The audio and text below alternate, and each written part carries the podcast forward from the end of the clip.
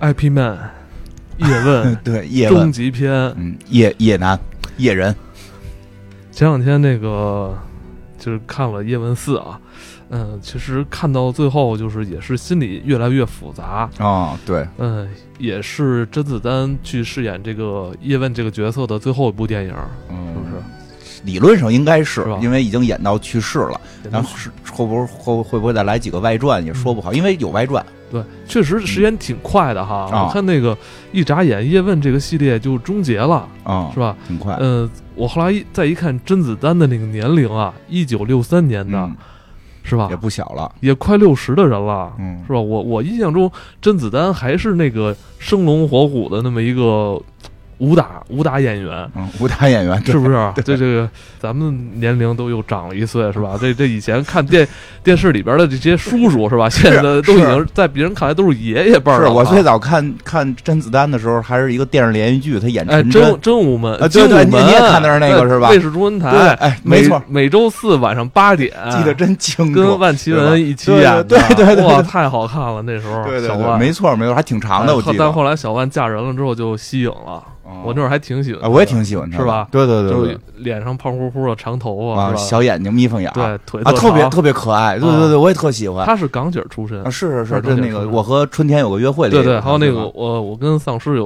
我跟僵尸有个 约会，对 嗯，这个这甄子丹是吧？说是甄子丹，所以你看，这一女演员就那么高兴甄子丹对于咱们俩来说，嗯是九几年的时候初出茅庐是吧？啊，对相当能打。啊，对是？吧？他在那个《精武门》里边饰演这个陈真的角色，因为嗯陈真这个角色早期其实也是很多演员饰演过。，对对对其实对于咱们来说，可能他的印象可能就比较深了哈。对，之后你想他这一路打来，刚才咱俩不还聊吗？哦其实我就是抛开叶问这个系列来说，我认为他打的最精彩的那几部电影，应该是《杀破狼跟那个还还不叫什么来着，《导火索》啊，是导火索吧？是好像是有这么就跟他那那他跟那个邹兆龙啊打的那场戏，我觉得这两部在我心里更具有代表性吧，啊因为我一直认为甄子丹是有别于成龙跟李连杰，对，其实你刚才说那两部，他在有有一种对武术的突破，对，而且我觉得他的就是在这两电影的突破，这两部电影里边，他的那个这种这种武技是吧，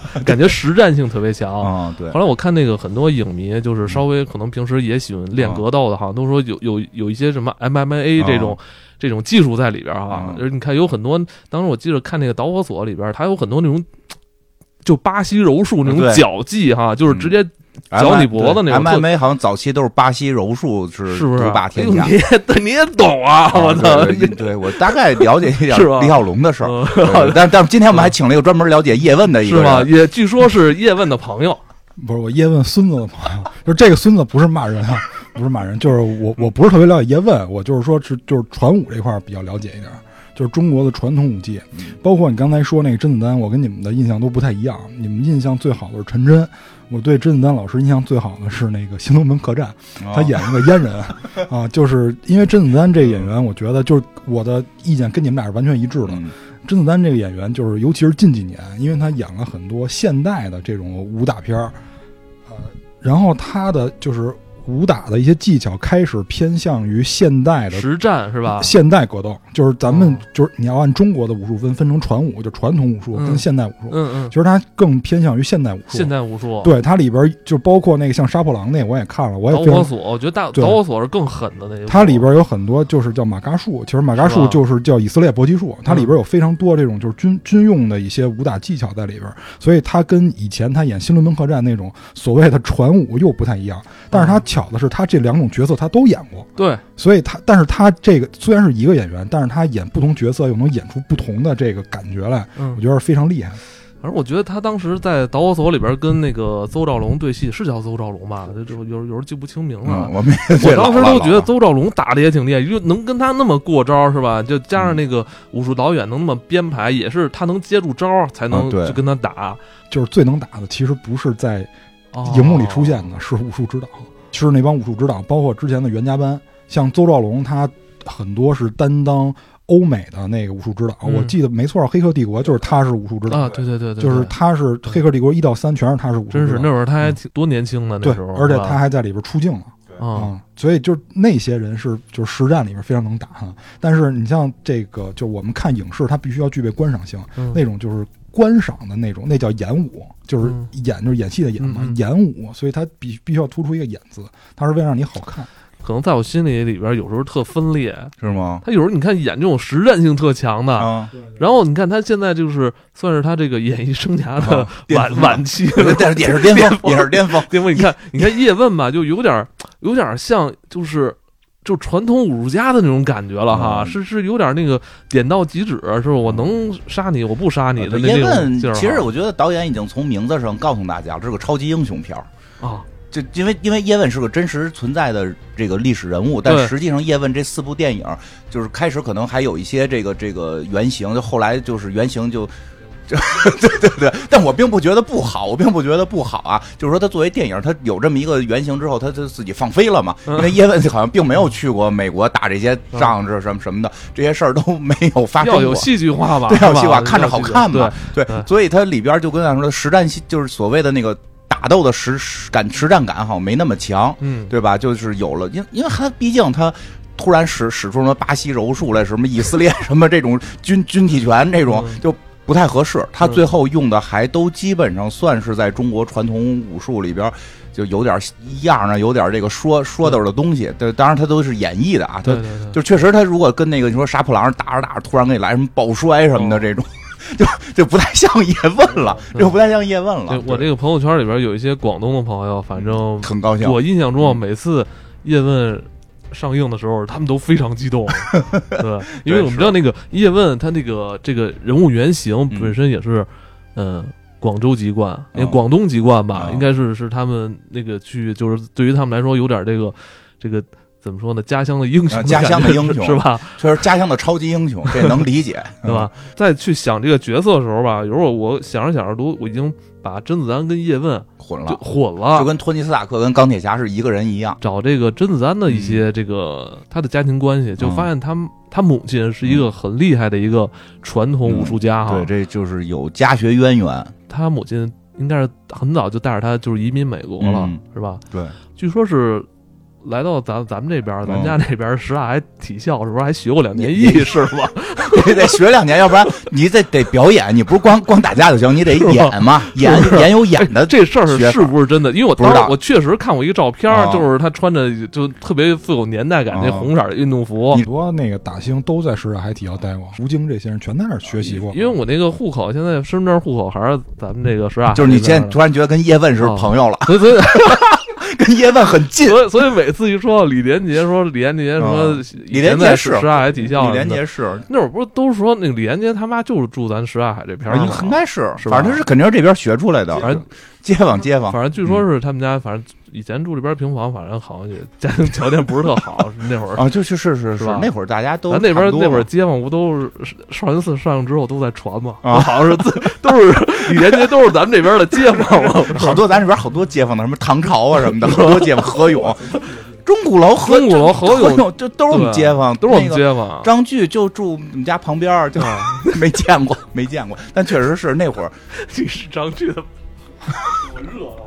还就是刚才说的那个叶问他母亲，不是那个 甄子丹他母亲，说像甄子丹的母亲，甄子丹他母亲，还有我发现他母亲还是一个至少在人家那个呃传武江湖里边算是一个有头有脸的一人，啊，而且他说，？对他应该是要在美国开武馆，是不是跟这个李小龙他们的也得就是差不多这种是不是？啊？可能就是还跟咱们这边这个穿衣什么战衣十八跌可能不一样。嗯，他小时候还是挺受他家里的这个是吧？我记得好像看过是是是是是他以前那些采访，好像他从小就确实是练过咏春，因为好像整个好像是就是香港那边练咏春的挺多的应该是广东地区啊，对对对对，因为就是香港那边好多武术嘛，就是他都是嗯就是那个那个呃叫什么，就是打戏这种动作戏，他们都基本会练咏春，好像好像周星驰也练吧。周星驰我不知道，但是我知道，就是香港的很多行政人员也要练咏春，就是包括警方的，但是他们的咏春跟我们理解那咏春是不太一样的。他们是这种形体操式的，是吧？就是因为咏春，我这么跟你说，咏春就是我一开始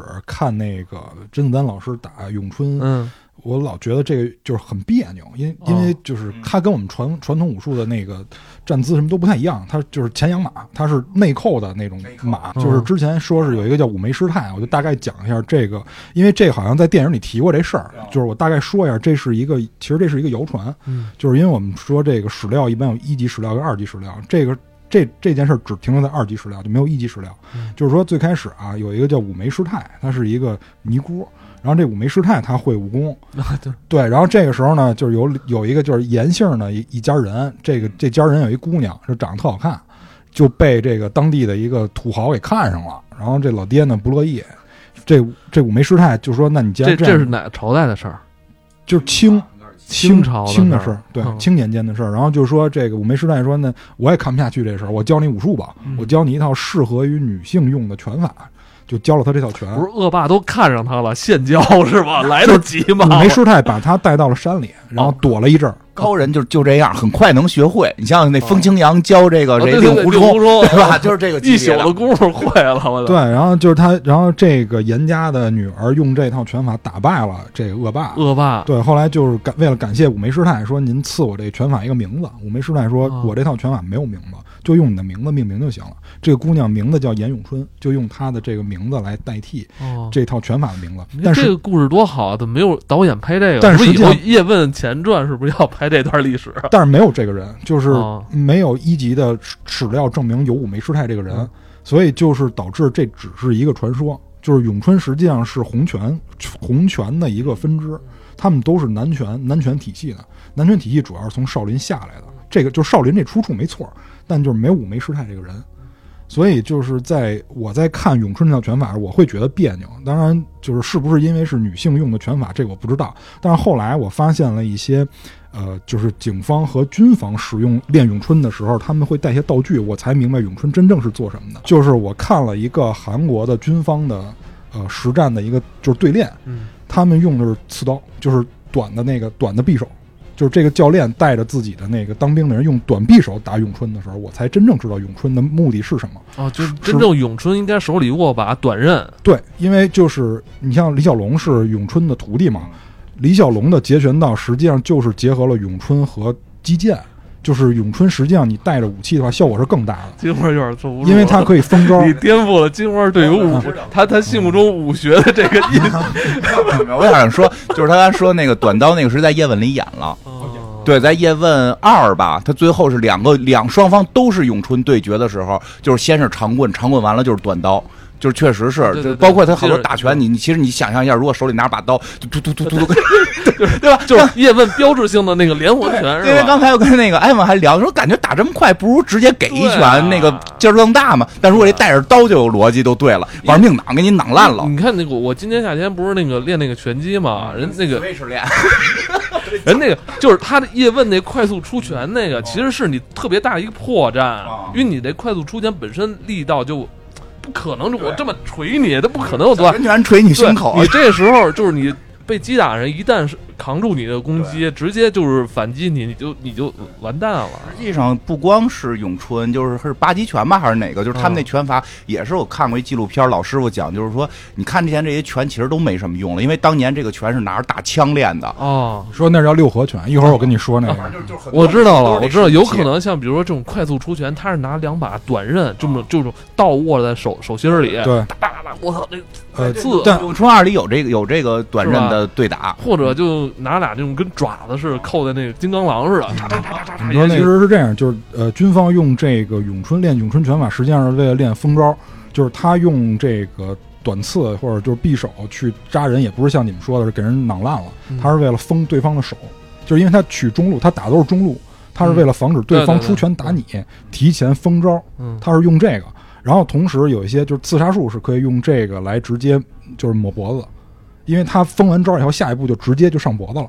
我个人的观点是，传武它没有什么实战的功能，自身练是不是能强身健体？我觉得这还是有一定帮助，是吧？运动运动对自己筋骨还是有好处。但你要说我要跟人对抗，我觉得这没戏。呃，它的作用是根基，就是我们嗯现在很多武术实际上就是传武演变过来。但是你说过去那传武能打，这我打死我也不信。就是那个什么沾衣十八跌，这算吗？呃就是严芳老师那个是吧？那个别提名儿，你怎么那么得罪人呢严老师那个，那个就那算传武吗？在你的概念里？那算演武吧？那算演武。你说的实际上不是那些就是有一定表演性质的武术，你指的传武还是这个传统正经要练的这些，是这意思吧？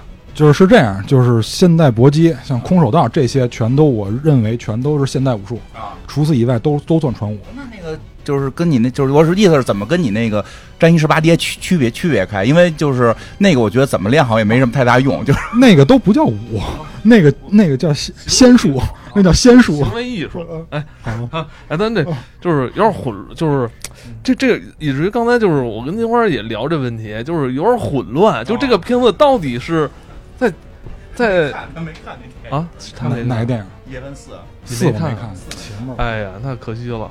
嗯前面的我看了。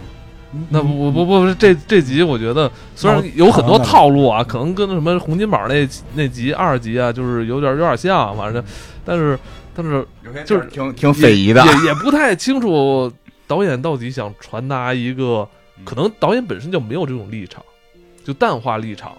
嗯，我觉得导演是表达叶问能打，因因为这事儿这样，就是我认为这个倒不是说不合逻辑啊，嗯就是因为所有的传武它能传下来，我一直认为它是要靠不断的就是更更迭，哎，对，更新，不断的加入自己的对武术的一些理解。你像这个李小龙的这个截拳道，就是我们刚才也说了，说这次其实从三里就有李小龙了啊嗯，就是李小龙因为是叶问的徒弟嘛，他的截拳道也不是光咏春。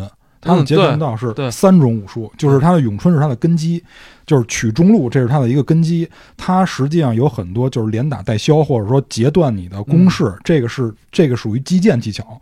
反击用的是拳击技巧，因为我个人练过拳击，就是我是不是跟人对练？因为拳击是这样，就是拳击主要讲究的是什么呀？呃，就是虚。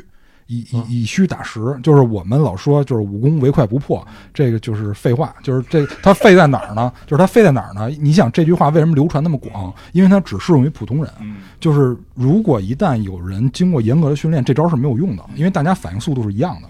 你再快，对我来说我也能接住。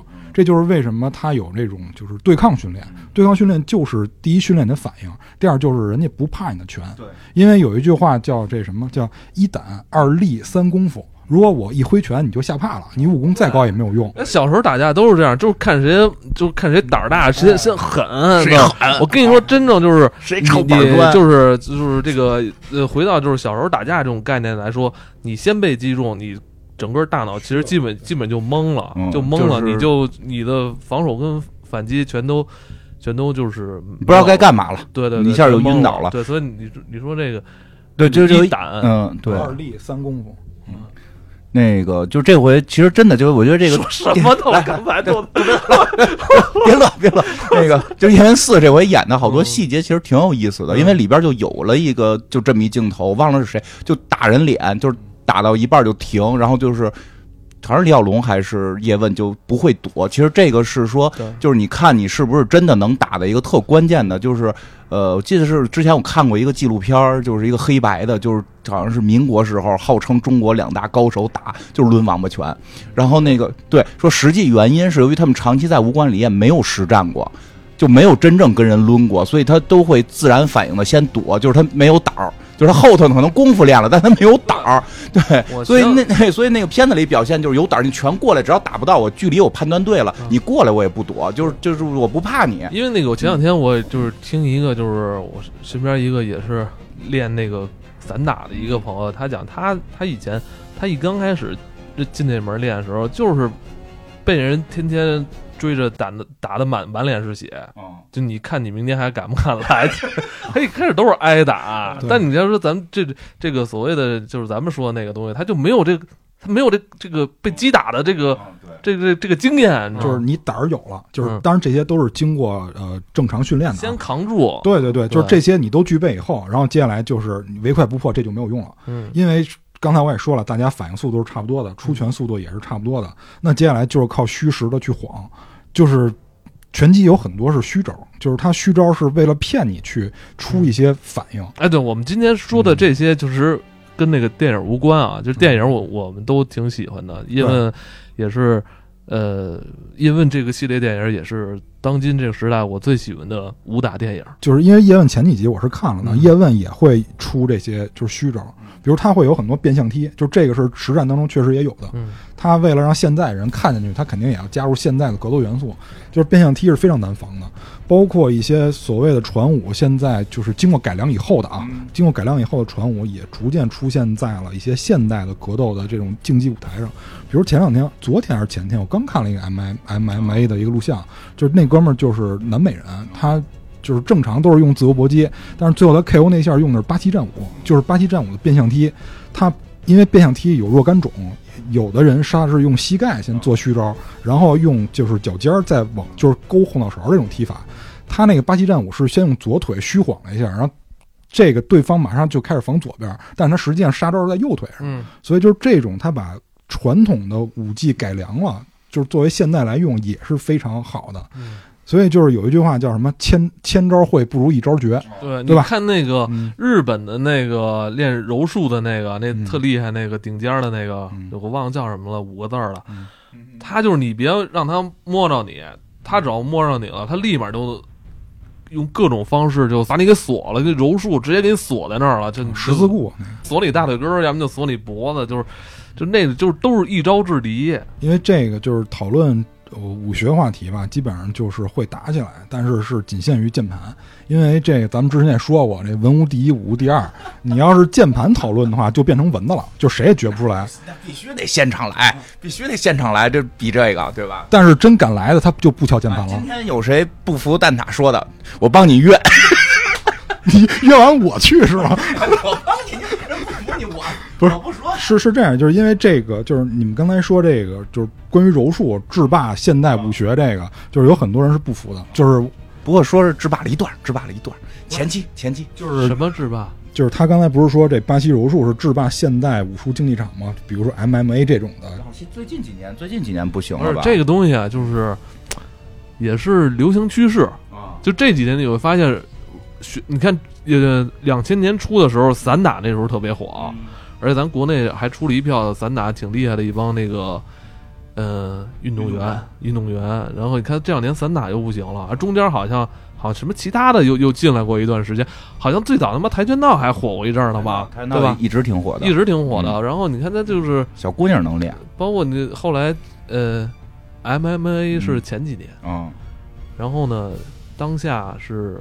巴西柔术的这个学费最贵，呃，我就不说那个，哎，我给你学费最贵，对对，我跟那个就是你有时候你可以 看根据学费来去判断这个东西受欢迎。我跟你说学费，我我说一逗的，我我我我觉得剑道那个地儿有忍者课。啊，对对，你跟我说，现在老师都找不着了，说。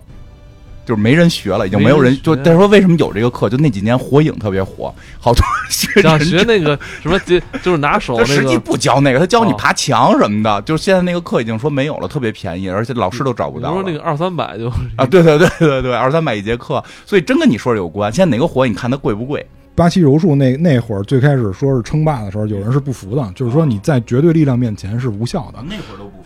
呃。就是，而且确实他拿出了证据，就是确实是有 MMA 的这种，就是绝对的力量型的选手，就玩命练特绑的那种，一看就劲儿特大的，被十字固以后，他能单手把人拎起来，就往地上砸，就这种，就是怎么说呢？就还是我说那句话，就是千招会不如一招绝，你这招能不能练到一击制胜？就是我觉得跟使用者的熟练程度是有直接关系的，就是这个是有前提的，就是谁厉害，一定是在某前提下决出谁厉害。首先同一量级的。你不能说我比你多五十斤，咱俩打，那我肯定吃香。那第二个就是使用什么规则，比如说咱就是拳击规则，那大家都不能用腿。那首先，如果是以这个规则为前提下，我练习的东西都不一样，对不对？那你你要说你要说今天这这哥们儿不打拳击了，这哥们儿咱就打 MMA 了，那我马上我也不练拳击了，我也开始练空手道，我也开始练散打。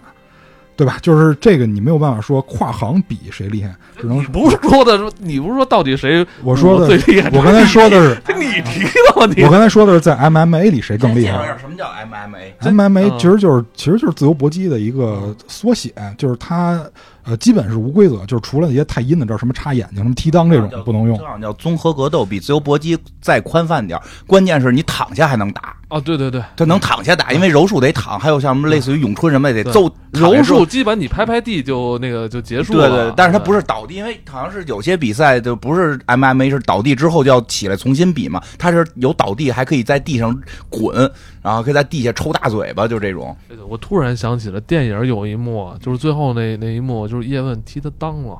啊，是的，这这又这个确实是，就是还有中间好像还扫他眼睛。对，其实那个是因为李小龙有过一个纪录片，李小龙纪录片里说过，就说中国武术就传统武术最大的瓶颈是中国传统武术没法改成竞技比赛，因为中国传统武术它基本上都是，就是他说的啊，就是说是杀招，因为现在很多人也有很多人认为这都不叫杀招啊，就是杀招，就是就是戳眼，戳眼，然后踢裆，这是这是最最最关键的两招，所以你看，其实叶问。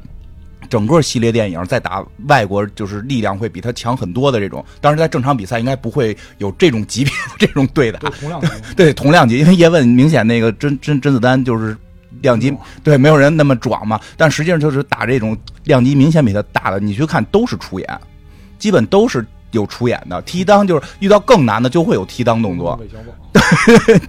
对对对，有双手出眼，有单手扫眼，就是但是都是攻击眼睛，攻击眼睛，然后踢裆，实际上是为了制服对方，让对方不能够就是停，就是停止他的这个行动力。哦，李小龙呃接受采访时候说，对他说过，说这个说这种东西你弄到竞技比赛来，这玩意儿怎么比？不是打死人了吗？对，但是然后中国传统的其实就是说好多中国传统武术感觉老跟医学相关什么的，它都是摘环儿，就是它不是真的力量型去跟你对抗，它是。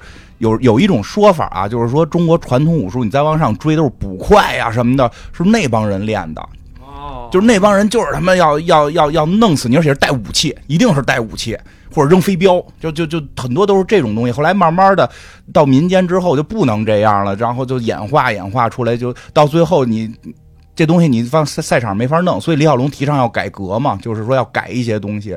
然后自由就是这个 MMA 好像也算是李小龙最早提出的理念，但倒不是后边人又给发给弄弄起来的，就是他会把很多规矩都讲。就是咱们所说的就是传武，就是还是刚才我说的那个，就是有一级史料的，基本上都是。明末开始，然后到清朝这块儿会比较多。比如说我们耳熟能详的，比如我之前特别爱看黄飞鸿，就是咱们之前也聊了，我特别爱看黄飞鸿这个系列。黄飞鸿他就是清代的人，对。然后包括像这个再往上一辈儿，就是之前还有一个电视剧，我记得还是那个我们比较喜欢的武打明星，什么张卫健他们演的，叫什么洪熙官、方世玉。我看过，那里还有咏春，对，那里有一姑娘是咏春，对吧？这个就是。这仨人实际上是黄飞鸿。我老我一开始啊，小时候不懂事儿，我老以为他们是一拨人。我突然发现，广东才是武术之乡，就是指他们那边出的人很多，是不是？对，武术之乡。我们也有霍元甲，京津冀地区是好像只有一个霍元甲。一会儿我跟你说霍元甲的事儿，就是霍元霍元甲。一就刚开始我还以为方世玉跟他们是。就是他们能互相见着，历史时间没没闹明白。小时候嘛，只会打架，然后第二天跟小朋友学。后来一长大了以后，我才知道，就是呃，方世玉、陆阿彩、洪熙官这仨人是。比较出名的，而且也都上过就是影视节目的，就不是那个电电视剧、电影上这种，上不了，上不了了。上过综艺，上过《康熙来了》，武林风，这就上不了，上不了。那个他们都参加地下工作了，就后来才知道，他们仨就比他爸还高一辈儿，就是因为那个陆阿彩收的那个叫什么黄林什么哦，黄黄七英啊，对对对，对那个陆阿彩收的黄七英是当徒弟，所以等于这仨人比黄七英还高一辈儿。然后黄七英又是黄飞鸿的老爹，对，所以实际上他们是隔辈儿了，都都这是史料吗？是是，这是史料，对，这是真实。他们这个门派其实是有传承，有传承，是不是？全都是南少林，南少林。对，但是呢，现在就有一个问题，就是像释永信，释永信是属于嵩山少林的方丈，他不承认南少林。就是他说这个，我们看了我们的佛经，你发现从来没提过南少林。但是泉州少林寺的方丈就说历史上又又说有南少林，但是这个等于是就是咱不说这个啊，就是这这是他们内部的事儿，咱就说武术的事儿。就是武术的事儿是这样，就是南少林啊有一个传说，说是被这康熙烧过，就是这很多人都都听过这个这个传闻，但实际上就是北京的这个科影科影工作室。就是挺有名的，他们拍过。全称是什么？就是北科影之前拍过一个关于南少林的一个纪录片，就是他们没有发现事实的考古证据，这南少林被烧过。因为之前说的是，呃，康熙是因为有有人反清，逃到了南少林，所以他们把南家洛，不是，反正跟那有点关系。但就是说，后来是因为有反贼，就把南少林给烧了。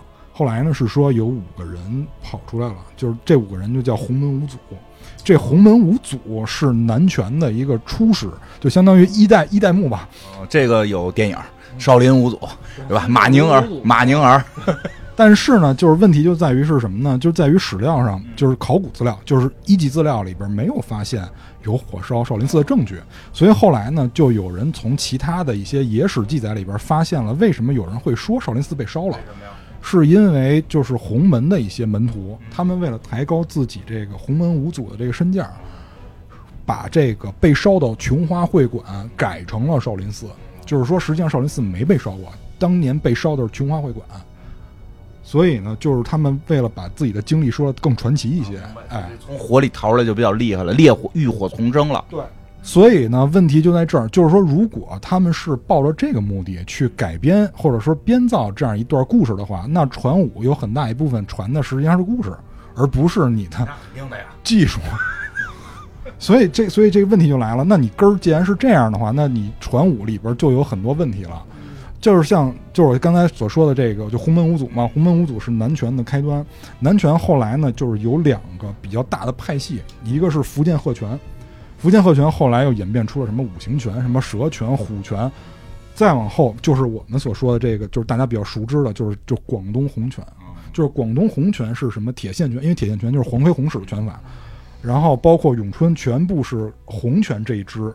就是派生出来的，所以基本上这这个是根儿，就是南少林是根儿，然后它衍生出两大派系，这两大派系又衍生出了各种不同的派系，就到了我们今天所熟知的这些。我们刚才所说的那个就是黄七英再往上那辈儿，就是洪熙官他们，洪熙官跟方世玉是这个叫少林石虎之首的两个，就是第一名是方世玉，第二名是洪熙官。就是我们看电视里边的这个李连杰跟樊少皇嘛，哎，对，就 对对，就他俩，就是李连杰跟樊少皇呢，就是就少林石虎之首。为什么？因为他俩不但武功高强，就是因为少林天下武功出少林嘛，少林武功很强。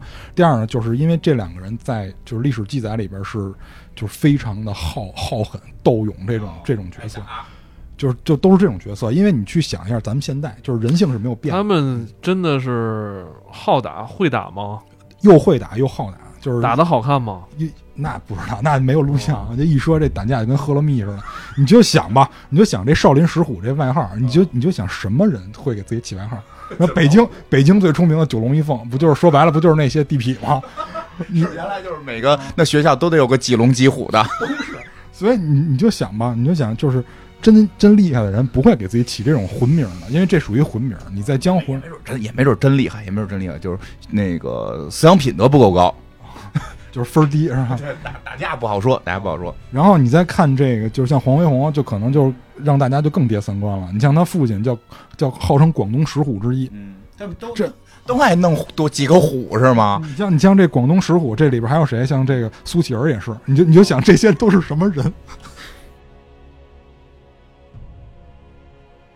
说谁了？就是现在说的黄飞鸿，黄飞鸿是吧？不是那个甄子丹没演过黄飞鸿吧？那他演过黄飞鸿的对手，对，被黄飞鸿打过。咱还是说那个，还是说甄子丹吧？我操，这咱们严肃一点吧。咱们不是甄子丹，甄子丹这是已经那个这个叶问终结篇了，是吧？啊，确实本身真不小，本身年龄是不小对。前三部还感觉还不太像，就最后这部可能真是也是岁数到了，嗯，就像了，有有点叶问那种感觉了。就是是这样，就是叶问也年轻过。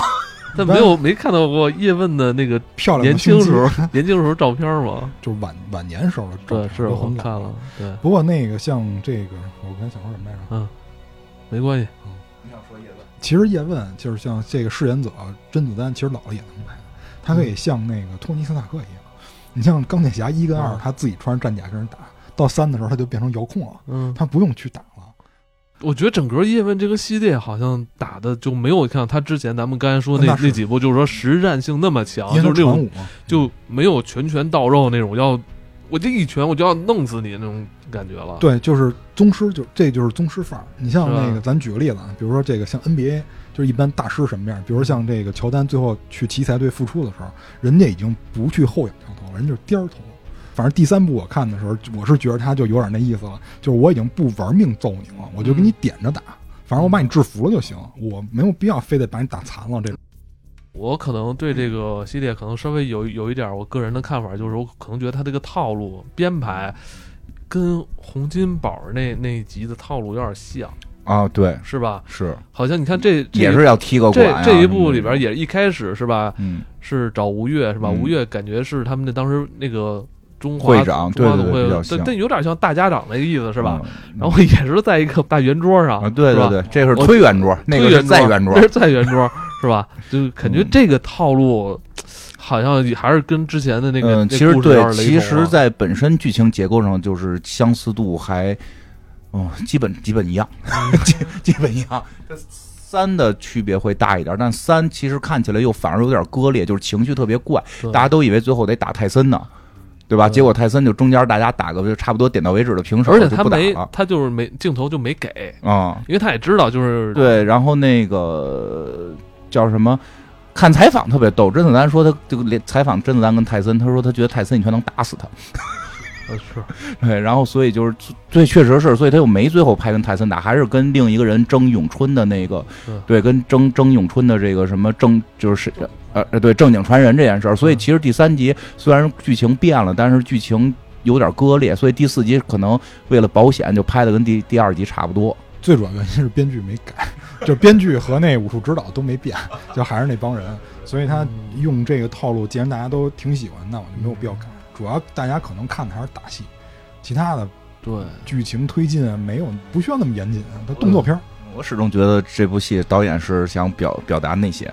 是吧？对，就是咱们觉得有点复杂，好像有点复杂，确实有点复杂情，他让人表达那个这这个东西，每一个看过这部电影的人，其实观众自己心里都会有点拧，有点有点拧，有点拧。你想说什么？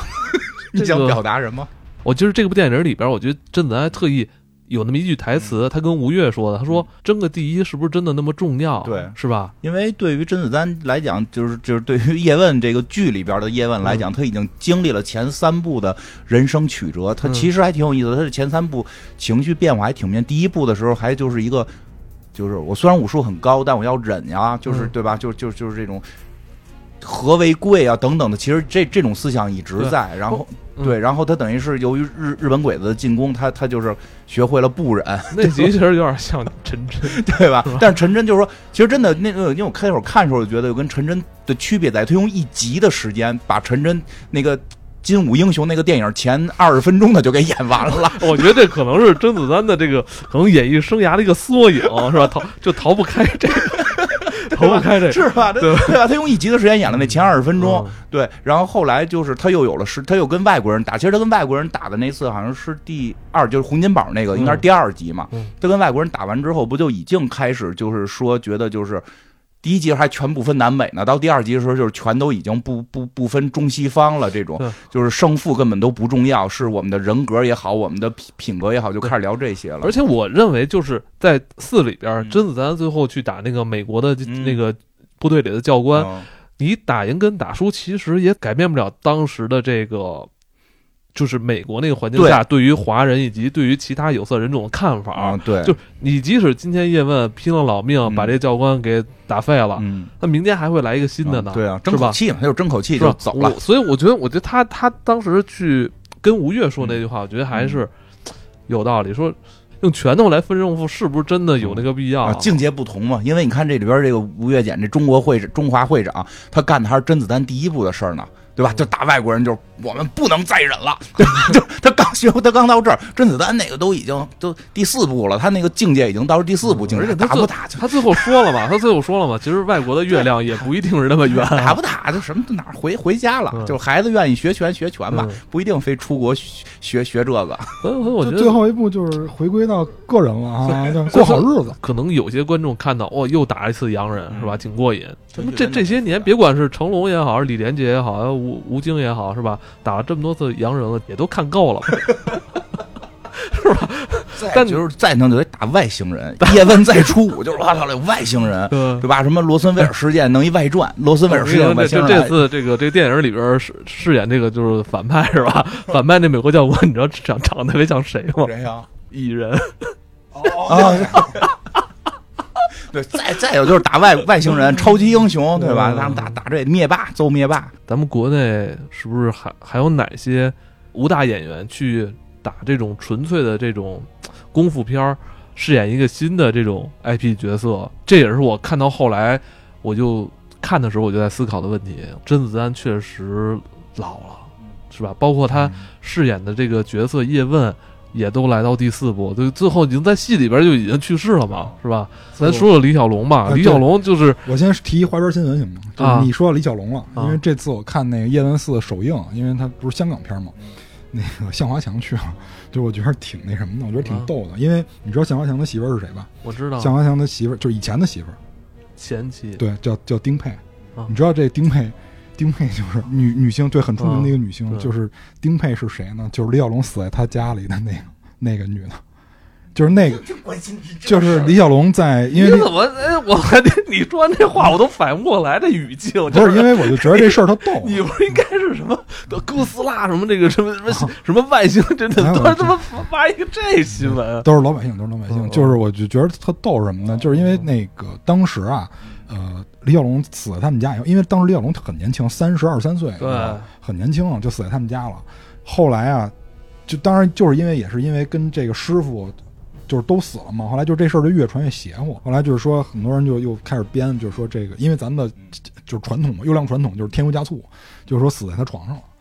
后来呢，再往后呢，就有人逼丁佩，就是说你自杀吧，你把一个巨星弄死了，你自杀吧，甭管因为什么，是你俩纵欲还是怎么着，反正你给弄死了，你自杀呗。后来就丁佩就也是急了，过了两年吧，过了两年，反正应该没到第三年，也就过了两年。然后丁佩就找邵氏，因为当时邵氏是如日中天嘛，就拍功夫片，就说咱们拍一个就是纪录片性质的，但是实际上不是纪录片啊，叫这个《我与李小龙》，嗯，就是实际上就是丁佩自己去演，丁佩自己演自己。然后找到李修贤演的李小龙，但是这片儿呢，就是我当时看的时候吧，因为这片儿太早了，七十年代片儿，我当时看我就是抱着那种情怀看的，结果他们那片儿一三级片儿，不是你其实就不是你其实怎么？就是我想说什么呢？就是就是练武的人他都有就是奇怪的地方，包括跟这个就是因为那个片儿是他自，因为那个片儿是丁佩自己投资的，就是丁佩自己是那个片儿自己的制片人。他自己跟邵氏合作，他其实是想给自己澄清的但。后面还有吗？还有刺激的吗？但是你澄清完了，你拍三级片，就是确实也有搂着亲，就这些镜头确实确实真有啊。但是就是你你去，人家可能也过得不容易吧。但是你为自己外界给他这么多大压力了，他也没他也没工作了，他也拍不着戏了，他只能是找邵氏拍这么一个 挣点钱吧。但就是说，你为自己澄清的话，你干嘛要拍三级片？你拍一纪录片多好啊！就是又套用前两年流行语“人间不拆”，好吧？啊，人间不拆了。你想你想说什么？我我想说，这不是李小龙吗？啊，就是刚刚才就是这李李小龙，就是一是他那个呃非常年轻就去世了，包括他的亲生儿子是吧？也李国豪也是演电影的时候，李李国豪演那乌鸦的时候，其实正是咱们那会儿看录像带的时候。那会儿我记得还在同学家看录像带，同学跟我说。说他因为演这电影死了，九九年的吧，我记得是，还是那个就是因为枪嘛，就是现场那个道具枪被人换了，对对对，说发现里边真的有子弹，所以就是等于是被枪杀的。对，然后当时我还收了京九，就是为了纪念他啊，因为这这两个人确实是非常的离奇，就后来就好像就剩一个女儿了，因为那个李小龙死的时候，他女儿只有四岁，李香凝吧。不不太清楚，因为那个李国豪他更多的是就是武术指导这种，嗯，这种这种。但是是不是有人怕他们把这截拳道这这一门给发扬出去啊？不至于，因为就是港港星有很多。但是他当时是不是在美国发展了？对，就是他不算是一港星，他是好莱坞了。李小龙他本身也是美国人啊。对啊，啊，人家这俩俩就是人家父子俩，包括女儿都是美国人。对啊，但是李就是李小龙死在香港，就是这个事儿，就啊，我个人觉得比较奇怪啊，因为港星很多，就很多港星死亡原因，实际上真相是没有公布的，就都是以一个某些其他原因就就就盖过去了，就是什么得病啊什么这那就盖过去了。很多港星死因其实真相都没。不对，我你今这脑回路我就 顺不着脉，我，这说什么老离我这个 离我预想你要说那方向老拐弯儿，我操！就是这个，就是老让你摸着脉，咱们就不是练武的人了。你想后来啊，咱们看那个好莱坞的电影，在当今来说是这种一线大明星演员，小时候都崇拜是李小龙，有一大批是不是？对，当时李小龙是不是风头太近了？是不是让嫉妒哈？，对被人嫉妒了？嗯，对，很有可能。是包括就是连他儿子，我觉得都可能有连带关系。对啊，嗯因为就是二十多岁，这太年轻了。包括李小龙也三十多一点儿，就是对。确实是很，就是在风头正盛、正要出成绩的时候。你像咱们现在看很多那种美国电影，他们一说啊，我就很崇拜布鲁斯，对吧嗯？偶像这个东西还是挺重要。如果说他们这一代可能一二十年的年轻人都在崇拜一个有色人种，是吧？对，就是这个这个华人是崇拜咱们华人，是不是他们那边利益集团也因为他已经不不不仅仅是美国的说的美国人崇拜，嗯或者说华人崇拜。我记得我记得有个动画片叫什么？我在伊朗长大里边，当时的伊朗还没有那个就是就是宗就是宗教这这么强的时候，嗯。他们伊朗人也喜欢李小龙，是不是也崇拜李小龙，就是家里贴的就是李小龙 AC/DC，就就是摇滚明星和功夫明星，这这对他们来讲，这个是最高境界了。你看咱们小时候玩的那个街机游戏、对打游戏里边，好血四季族，还有什么其他那些啊对。对打游戏里边，日本也？包括什么那个真人快打里边，好像都有那么一个类似李小龙的角色。对他都他可能没叫，他一般都不叫李小龙，但是你感觉一般出场就是赤裸的上身，然后穿一条黑的那种、那种是吧？灯灯笼裤是吧？一双那种布鞋之类的，对对对感觉是李小龙那种形象对啊。，然后现在变成成龙了。成龙还真的跟还不如不太一样。成龙实际上是努力运营了一些，但是还是有有挺大差距的。嗯而且成龙好多是在海，因为成龙在美国好多经常是那个儿童最喜欢的明星里边会选中。对，就是对他在于对于成人的影响力相对有限。你们有没有发现，咱们第一次得知李小龙的时候，其实是咱们在看那些国外的电影时候，发现啊他们那个戏里边的小孩儿，或者说年轻人或成年人。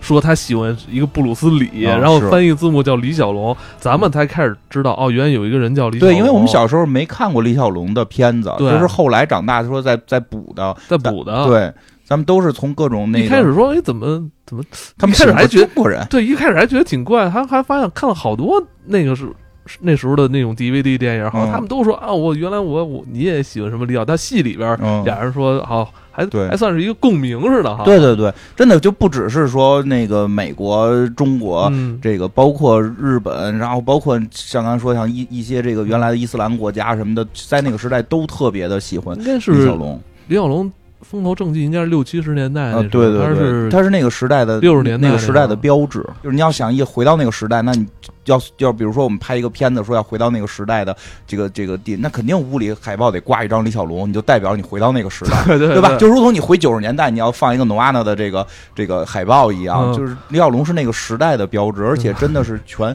全世界，真的可以说全世界都会喜欢他。是嗯是，而且你像他的电影里边，我觉得。那几部基本都是像猛龙过江什么嗯的，都是打当时那个 白人，是不是？对对对对是吧？对。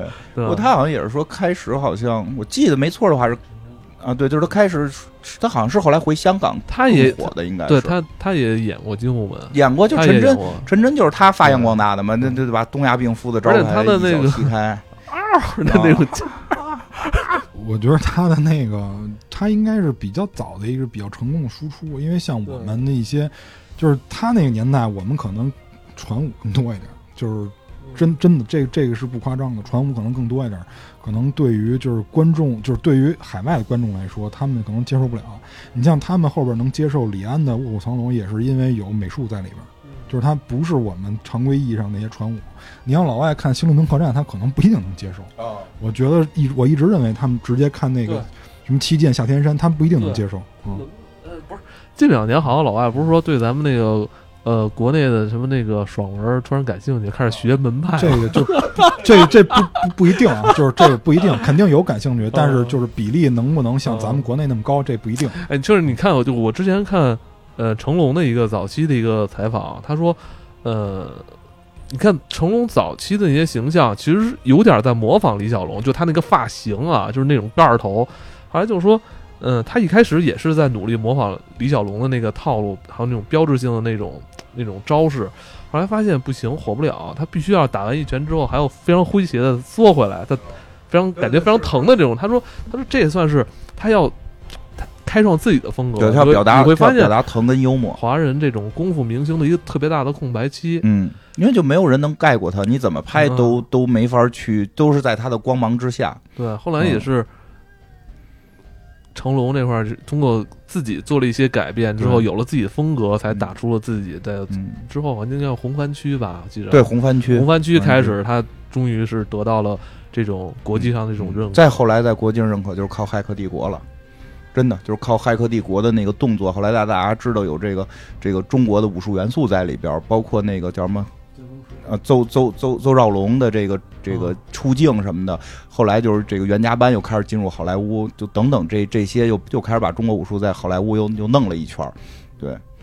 所以就是你像现在特别火的讨论文化输出，就是文化输出的，我觉得就是正经的路子是他们这路子，就是你比如说日本，咱们聊忍者，咱们咱们我不一上来教你忍者怎么诞生，我不教你这个，我就告诉你看这个火影厉害吧，你觉得帅吧，然后我告诉你这叫忍者。然后你现在对忍者开始感兴趣了，我再告诉你忍者是怎么发展过来的。你看以以前是什么样，就是我觉得正常应该是按这个套路进行的。李小龙他的厉害之处在于他的功夫里面，刚才我也说了，是拳击跟击剑，这个都是西洋人爱玩的玩意儿。所以就是他对于李小龙的这种武武术套路，他们接受度我相信是更高一些的。那他们感兴趣以后，然后开始接受成龙。成龙在好莱坞，我觉得第一是运营很成功，第二是他的套路里放弃了那些。所谓的传武的那些东西，他从来不说我这拳是哪来的，他不会去给你讲拳的历史，就告诉你我的动作片是呃搞笑的好玩的动作片，然后人家觉得 OK，你这真的有意思，而且小孩也喜欢。包括后边他运维的很成功的是，他跟很多啊很多作品都合作了，比如说像那个《风暴烈酒》，这不就是成龙吗？《风暴烈酒》就姓陈，就是暴雪的那个，不是真的，就是他有非常多的就是以成龙为原型的这种东西在里边，就让大家慢慢的认可了他。就是包括刚才金花所说的邹兆龙，其实就是在这个空子里，他等于开了一条门缝，他们就从这门缝里进去了。说起来，其实就是我觉得挺有意思的，就是刚才说的这所谓的文化输出吧。其实你看叶问四最逗的就是他最后去打这个美国教官，美国教官用的是个日本武术，他用的是空手道，他并不是用了一个嗯，他并不是用了一个什么美国什么什么。其实，在这方面，日本是确实是，呃。速度相对快一点，因为这个得大大概了解了解一点，会会说一下，就是，呃，其实日本也也也有传统武术的问题，因为传统武术那个像我去学剑道，老师其实开始都会教，就是他们日本传统剑道，其实就是就是一些简单的动作之后，就是教砍人，就是你你砍人是最是最难的，但是这东西你他后来就是他们文明了之后，你不能。没事就砍人家，对吧？所以他叫改，他就必须要改，包括好多动作就都停止了，就类似于这个李小龙就说的这武术里边有抠眼、什么打裆这些，就就取消了。但是呢，就是他又把，就就有一个说法，就是你业余的永远干不过职业的。对吧？你你这东西如果能不变成一个竞技性的，那大家又不能互相踹裆，就只能变成切磋，对吧？比如今儿咱俩这切磋一下，然后啪我给你当踹了，或者你把我当踹了，不合适，那咱俩切磋怎么办？所谓点到为止，那就打不着呗。那所以咱俩就变成拆招了，咱俩哐哐天天跟这拆招玩。我知道你也打不着我，你也打不着我，就就瞎比划了。那最后就为了就是说一群人一起练，然后我们就打打招式，啊，太极拳嘛，就，就成这样了。所以我一开始就觉得这个传武的更有意义的，就是说让大家来。运动起来是吧？对，但是就是说那个，包括你刚才说跆拳道也好，说日本空手道也好，他们都在传统的基础上改了，加上了现代的武术的这这世界上现代武术一些东西，说搏击性更强，我能怼，我得打脸，然后一个是观赏性起来了，一个是也不至于给人打死了，然后这个东西变成竞技性，变成竞技性就可以花钱了，就就可以花钱看它了，它就变成职业的了。大家就真怼了，就不会再是点到为止，所以它的发展速度确实会相对快一点。李小龙就实际上就是在做传统武术的这次改革，他也加进了世界的，就是你想把你的这个文化输出给别人的时候，你先看看世界什么样了，把世界优秀的这些内容我们先学回来，然后学回来之后再把我们自己东西融入进去，你才能创造这么一个新东西。说那个传统。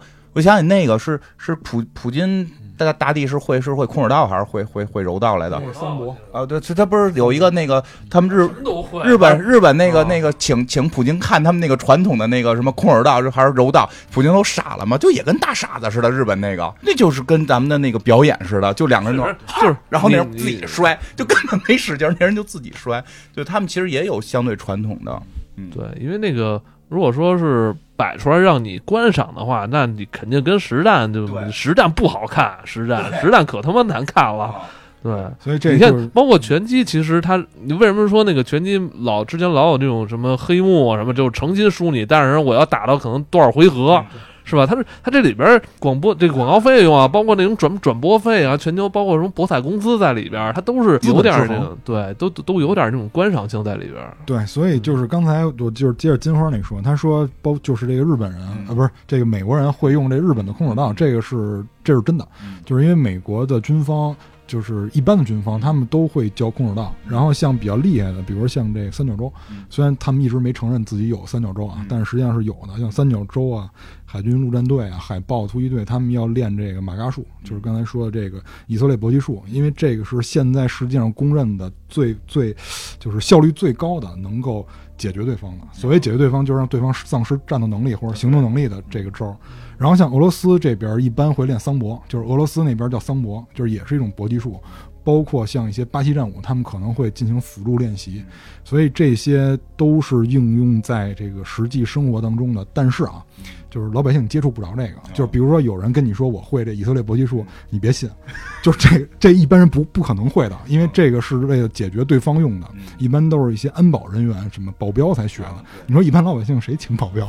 人都犯 人弄你还不够成本的吗？所以就是说千万不要信这个。我觉得这个事儿吧，本身也没法说哪种就是说最厉害。那你练的人还不一样呢，是吧？你在这个里边，你练到了什么层次？对，是吧？这个关键。这个这个这个其实特别是这东西，只要落到人上，就是一个特复杂的。就咱以前说过吧，只要落到人上，这东西不好你得。练，你不是说我今天练了这个，说现在哪个最牛逼啊？我说我啊练了一个龟派气功，这这不得罪人，啊这不是啊我是练的龟派气功，这卡没哈没哈，我天天跟家比划几下，我也不锻炼身体，我也不不在那三百倍的那个地儿做俯卧撑，对吧？没用，没用，没有用，没用。就说你是练最好的武功也没用，你不好好练也没用。对，对，所以我就有时候看网上说什么你这什么柔术啊，就比你空手道，或者说比哪个这就多多厉害。我这那得分谁练，就得 看谁使。对吧？看谁使。而且话我觉得说的还是有道理，全怕少壮。你二十多岁人练这武功，跟他妈你五六十了、五十多练，你就你没法打。叫终结篇是吧？其实就像刚才我说的，这个虽然终结了，但是之后国内你觉得还有哪个功夫明星，或者说这种能打的这种演员能接？就这种所谓的这种类似叶问功夫片，好像一下现在因为我发现看不到。吴京也不再演这种纯粹对，因为吴京不演功夫片了是吧？啊，吴京这演的是这种这战战争片、科幻片，确实《流浪地球》这种科幻片或者战争片，就是军 你别废话，就就是就是就是就是这种。没事，他说了一个反动的话，就 那那个就是对吴京就肯定是要去演那种就是军事片啊或者科幻片啊这种了，对吧？这个包括他在《流浪地球》里边都有点偏文戏啊，对文戏居多了，他也不太就真的跟功夫是不一样的。嗯因为说说白了，叶叶问这些动作都是摆出来的，对吧？就是这个这确实得练啊，但就是说他不，跟刚才美芝说他不是一个实实战的这个这么一个状态，对吧？他也不是一个军队的状态，他有一点超级英雄的这种感觉，这种功夫。好像现在一下看不到后头有谁在做，再年轻点儿的吧，就吴京算比他年轻的，嗯包括樊少皇，但樊少皇一直就没没火起来啊。啊，呃，不知道为什么。赵文卓也是不算大火吧？赵文卓也行，跟他算同时期的。赵文卓的，说实话，赵文卓演主角的戏不知道为什么不是特好看，我觉得他演配角的戏都比较好看，确实在配角里会很喜欢就他这些人里面，你会发现，就是他有一种气场。啊，其实我觉得，甄子丹的气场跟李连杰在以前演黄飞鸿的时候那气场还差一点儿。啊，每个人甄子丹还是那种特实战的人，我感觉对，而且就是李连杰那有透着一种侠气，啊，就这种精灵古怪，对，就是侠气，有点有勇侠。你看他那个。冲的那种你看《狮。王争霸》里边，他有那些镜头，就是他在那种你就摄像机面前仰着去拍，他就能把这种英气、这种侠气对对对对拍出来。对那你看那个甄子丹，我印象中还还是感觉像一实战的。对对，然后赵文卓老师的确实没有太出彩的，他做主角，他做配角或者做反派的还都挺好。然后再往后就是释小龙，我我猜一下啊，我觉得张晋有可能啊，哦。就是只能说有可能，因为他现在反正当配角的戏挺多的，有可能未来会捧成主角。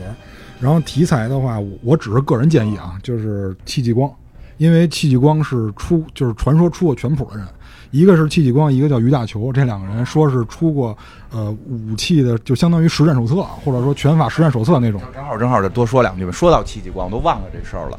这个戚继光，我就建议不要拍成武术片儿，就不就动作片儿。实战片儿，对，他是戚继光不是已经是那个将军了吗？就是大就是戚继光领导人了对，其实戚继光是中国古代这个实战派。对，真正是真正军队实战派最强人。说中国古代几本兵书，他有两本儿，两本兵书是他出的。然后这里边他是特别善于做实战，就是大家说一下，就是说。那个实际当时打的倭寇嘛，就咱甭管甭管倭寇的领导人是谁，但是但是至少正正面刚的是倭寇，那帮正面刚的倭寇实际都是日本战国的那个流浪武士，他们是有武士阶层的，真是拿刀上街砍人，就是他们当时那个日本的阶层特特特别傻，就是这个你是老百姓，我是武士，我新做一把刀，我要就跟我们老师说的，就是上街使刀，就拿着啪就把你砍死了，就是正常，这这这是应该的，对，所以他们的实战经验特别强，但是他们都是单兵作战，所以当时打那个明朝的时候，就是开始打的明朝特别无还手之力嘛，然后戚继光就是就是。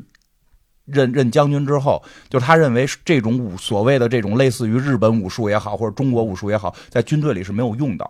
我你练十年，练二十年，你练出一个人来，一打仗你先什么腾什么什么跳起来是，这个腾转什么什么挪挪什么的这种，对吧？阵型就破坏了。对，你阵型就破坏没。什么意义。那他研究这个拳谱是为也是他研究为强身健体，他不是他研究的是一个阵型，是一个大概是什么几个人，就是十个人以内的一个阵型。就是他那叫鸳鸯阵，就是戚继光是鸳鸯阵，说就是从古到今，呃，这么多年，说是戚继光的这个阵型是无敌阵。对，特别厉害呃，。为什么无敌？嗯是因为他首先他从实际出发。嗯你像那些很多大将所编的那些大阵，啊，就是首先你不太可能能摆出来，嗯就是实际跟理论总是有差距。一龙什么一字长蛇阵、二龙出水阵、天地三才阵什么的，就是太难了嗯，就是首先因为他牵扯人太多，太难了。戚继光呢是非常具有实际价值的嗯，而且学的非常快。他其实就是一个双月牙型的，嗯，就是为首的两个人是用长兵器，然后后边是用短兵器，然后前面还有个队长啊还拿盾牌什对，么的能拿盾。然后火枪，那么现在问题就来了，就是戚继光，我为什么推荐这个人？嗯因为他是古代实战派。我们一提古装片，就老是那个侠飞来飞去什么的，嗯。就是咱们古古代的实战派是不是也能看？问题是你拍戚继光，他一定给你拍成飞来飞啊，去的。对这这我信，这我信就。特别怕把戚继光给我拍成飞来飞去，的。这我信，但实际上就是戚继光出的那个，其实他虽然叫拳谱、嗯或者叫兵器使用谱，啊但实际上真不是谱。嗯他其实我觉得他真的就相当于已经操作手册那个级啊，对他那是操作手册，非常能学会实用啊啊。，否则就是戚继光也不可能大败倭寇。对，说用这种用他这种阵型，大概一两个月能训练出来的这帮这个士兵，用这个阵型就就同等数量或者翻倍数量的那种每个攻击力都很强的倭寇，就根本没法近身，而且玩命就就特别快能给他们都消灭掉。那你们为什么要提他有可能会成为一个？就他觉得嘛，啊，就是啊他觉得他希他蛋挞的意思是希望拍这种更实战的武术就是戚继光打坏人，啊，而且更实战拍的。而且关键是古装片里的，因为现在古装片只有一种类型，就是那种侠客那种飞来飞去他。教人家，他先教人家每个人做什么动作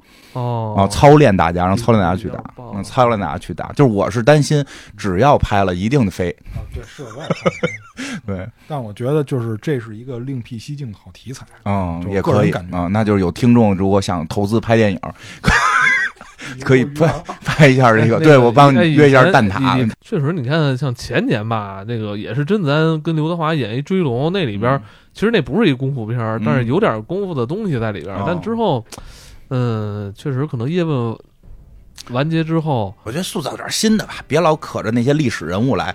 没事，我我我可以再把刚才那没解答的问题解答了。就是你刚才说那以枪为权的那个，那叫六合拳，就是为什么呢？因为这六合拳啊有一个说法，就是说是这个岳飞创造的。为什么？因为岳飞这岳家枪很厉害。然后呢，这个。这个拳法又是枪变来的，所以就传说是岳飞，但这个肯定是就是虚假的，我我认为是虚假的，因为首先没有史料记载，第二呢，这个就是六合拳呢，它是从一套叫六合枪的那个枪法演变过来了，那么这首先这名字就不对，嗯，但是这个我觉得又是一个比较有传奇色彩的故事，咱们也可以往后挖。就是要拍的话，也可以往后挖。我还是觉得拍点新的吧，拍点超。我觉得叶问这个特别好的是一个，你看，因为后边叶问故事也都基本上是假的了，然后这个对吧？大家看的也挺开心的。然后这种功夫的动作打戏其实挺好。我就想说一个，就是这个那个前两年不是有一代宗师也是拍叶问嘛？嗯。但是明显跟这个不一样，这个是打的漂亮，那个是把打拍的漂亮，嗯，对吧？是就是你说的王家卫的啊，对，那是把那是把打架拍的特别漂亮。这个是打的本身就漂亮，它拍的很普通，但是打的很漂亮。其实大家挺爱看这这类的，其实可以弄点超级英雄，对吧？咱们也拍几个超级英雄，别 别光 IP 慢了，下回来点别的慢。因为是这样，就是如果你要拍这种打的话，就是，嗯，只能是最近最近，也就是叶问这个时代了啊。你再往现现在走，你这不就成流流氓斗殴了？你怎么能一警呢？拍国外嘛，去国外嘛？拍这叶问不是也是去美国打了吗？咱们可以拍一个中国留学生在在中国学了这个什么什么拳法了，然后去国外留学，然后发现有这坏人啊什么的。哎，哥，你你看那个，你看国外的一些动作片，它设定的其实跟咱们这边设定不一样。嗯，比如呢？呃，你别管是早期的那个《虎胆龙威》。是吧？布鲁斯威利斯啊，什么什么那那些更老的更老的就不说了，还有杰森斯坦森，嗯，新的这个是吧？国大斯坦森，包括那个像巨石强森啊，他们都是其实他们都 哎都得森，其实他们有点设定就是在科幻的那种虚构的环境下了，对，是吧？在这个虚构在这个环境下，我不打不行，我只能在这个环境下，我只能是靠我的个人能力去救身边的这个。妇女儿童，咱们也弄有外星人的这种，就比如去哪儿旅游，咱别在咱们自己国家那什么，咱们比如去哪儿旅，去岛上旅游，发现一大猩猩，发现对吧？然后，然后 结果这个团里边有一个人是这个北京市海体校的教练，对，然后在然后发现，哎，在这个岛上，这为什么猩猩长那么大呀？吃一果子就能大，结果他就吃了，他也变大了，就一。大巨型的这个什刹海的体育老师 打这个金刚，这不就完了吗？就记住我我我还是挺想看的，我是挺想看的。对对，我觉得这这我如果能打开就是虚构的这这个这个这个点的话，其实能做的文章还是挺多的啊。想着了，有有，就卫斯理就现成的。卫斯理很多虚构的内容，哎，对，其实卫斯理本身也是武术高手，而而且说白了，这本儿都有现成的，一家子都是老丈杆子、媳妇儿，哎，没错，小舅子，对，因为卫斯理原先吧，老弄那科幻那个特是重点，对啊，咱们可以拍一个武术卫斯理，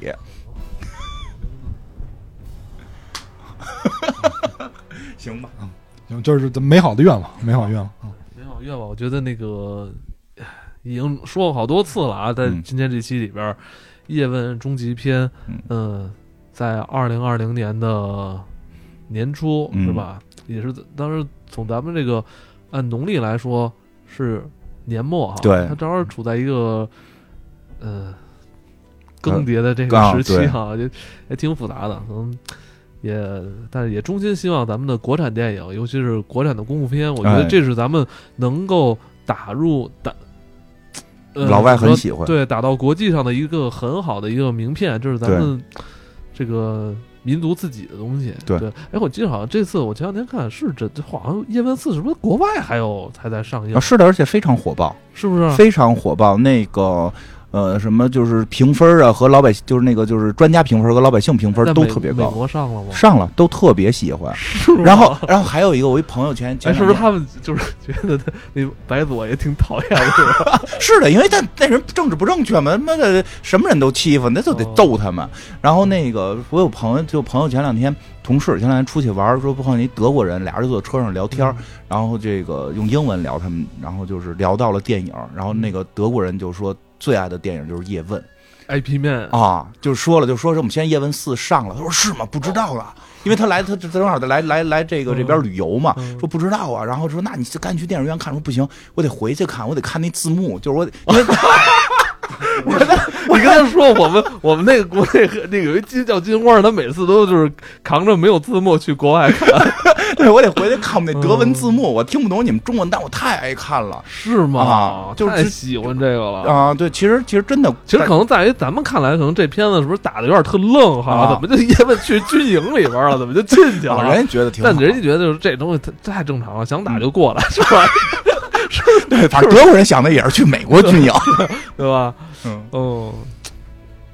哎，如如果说真是有这个影响力，嗯其实确实是一个挺好的文化输出。是的，你包括甄子丹他母亲在美国开了那么多武馆，嗯是吧？是吧？把咱们这个中华武术是吧对，传武给他们发扬到国外去是吧？嗯挺好的。挺好。快临近春节了，但是其实我们在春节之前应该还有一期，啊，还还有也会有年会还有还有两期，还有两期，对对，嗯还有一。期和一个年会，会有年会哎，。我今天我这还松了一口气。嗯，好怎么了？去年年初不是说了吗？我说今年最好的引进片儿跟最好国产片儿